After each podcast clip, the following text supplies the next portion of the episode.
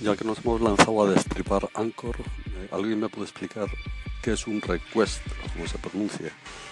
O más bien qué efectos o cómo se maneja o qué pasa o qué exactamente. Ya he recibido, he hecho, pero como no tengo instrucciones de uso, pues aquí estamos. No me alargo más, pero si alguien sabe algo sobre los requests, se envían a otros usuarios, pues fantástico, así vamos destripando Anchor. Eso es, viva Anchor. Primero dejo un colín de Antonio Cambronero respondiendo a un episodio que ya he publicado y que no puedo reeditar, es una de las limitaciones de los episodios, como ya ha salido en este lugar. En ese colín, Antonio nos habla de Team Room, una plataforma por la que yo le preguntaba en relación con las relaciones con otras personas, en concreto en el ámbito del trabajo, que él tenía esa experiencia. Entonces os dejo con este colín y que me parece muy interesante lo que dice, aunque desgraciadamente ya no lo pueda eh, incluir en el episodio dedicado a este tema. Os dejo a continuación dos calling relacionados con mi, mi, segmento dedicado al que es el request en, en, este en Anchor. El primero es de Antonio Cambronero que me pregunta, me devuelve la pelota, a ver qué, pero por suerte antes de que pudiera contestarle, incluso publicar el calling, Lobo me envía uno en el que queda bastante claro y me aclara bastante.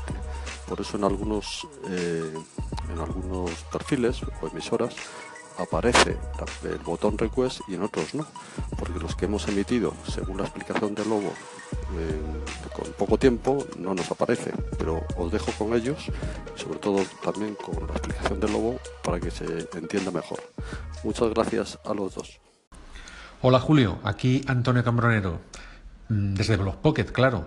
Pues no sé lo que es eso. He buscado en la documentación de la web y no logro encontrar, mm, vamos, yo diría que no hay nada eh, sobre eh, lo que es un, request. En fin, eh, hazme uno y así veo lo que es. Anda, por favor. Y, a ver si alguien puede arrojar luz, efectivamente, sobre este tema que, que has descubierto. Venga, un abrazo. Hasta luego. Hola Julio, aquí Lobo. Pues básicamente un request es solicitar a una estación que vuelva a emitir porque no tiene emitido nada en las últimas 24 horas. Básicamente es eso. Y le aparece como un colín, creo recordar, o algo así. Venga, hasta luego. Con mucho gusto, Julio, voy a intentarlo. Mm, eh, bueno, por su propio nombre lo indica, Team Room, eh, habitación para el equipo, ¿no? O habitación del equipo. El gran problema cuando trabajas con, digamos, eh, dando un servicio dentro de una corporación, pues es ese que tú has precisamente especificado ¿no? en, tu, en tu pregunta. Y con este tipo de herramientas digitales, pues puedes establecer un flujo de trabajo, una organización eh, interna para el equipo, pero también externa para tus clientes. Desaparecen las distracciones que provocan herramientas como las que he citado, el teléfono, el email, las reuniones y alguna otra. Desaparece todo tipo de perturbación y bueno, pues puedes trabajar mucho más organizadamente. La nuestra concretamente era de Lotus Notes. Bueno, no sé si te ha servido. Un abrazo, Julio. Os dejo ahora otro colín de Teresa de Dame un minuto que me comprende excesivamente porque dice, habla de mi duda sobre el request, cuando realmente yo no tenía ninguna duda, tenía una gran ignorancia, pero ella lo califica de duda. Y sobre todo nos da una explicación muy clara, muy cercana, que complementa de un modo muy bueno lo que nos ha dicho Lobo. Eh, ahí os dejo con Teresa, que se explica como un libro abierto. Hola Julio, buenos días. Soy Teresa de Dame un Minuto. Y respecto a tu duda sobre los requests, digamos que son un toque que te da la gente cuando ya no has grabado durante varios días y te dicen, anda, graba otra vez, que te echamos de menos. Eso es un request. Nada más, chao.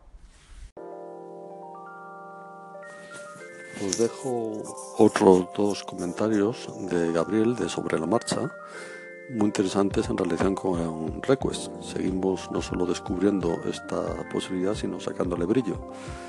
Eh, os dejo con los dos Colin que me manda. Hola Julio, soy Gabriel de Sobre la Marcha. en lo referente a la request es lo que comentaba Lobo. Es una solicitud para que vuelvas a grabar porque no la has hecho en las últimas 24 horas. A mí me han hecho tres y todavía siguen por ahí, es decir, podría volverlas a ver. Lo que pasa es que hasta que no me hagan otra no puedo ver la lista. O sea, no, no hay una función para decir ¿dónde están mis requests? Voy a verlas, ¿no? O sea, desaparecen de las notificaciones, tienen su propio apartado, pero solo lo ves cuando te hacen una nueva. En su momento no encontré la forma de escuchar o leer el contenido de esa request, no sé de qué querían que hablase, no sé si hay alguna forma de verlo, pero por lo menos te sale ahí que hay quien está interesado en, que grabes. Eh, si algún, en algún momento me vuelve a salir una request, pues intentaré acceder a su contenido, pero hasta ahora no he sabido. Es un poco confuso. Un saludo. Hola Julio, Gabriel otra vez. acabo de hacer una prueba sin darle al botón de enviar con una emisora que hacía más de 24 horas que no emitía y te deja escribir un comentario que es opcional un comentario de texto, es decir, no, te, no tiene la interfaz de grabación de voz como los Collins. Entonces, probablemente, bueno, una de dos. Eh, puede que no me hayan dejado ningún comentario en esas tres solicitudes que tenía, esas tres requests, o como es más plausible para mí, yo estoy más inclinado por creer eso, que yo no haya sabido verlos. Pero bueno, es, es, es lo que es. Es una petición de, oye, vuelve a grabar y que quizá a lo mejor con un comentario pues te dicen sobre qué les gustaría que hablases. Un saludo.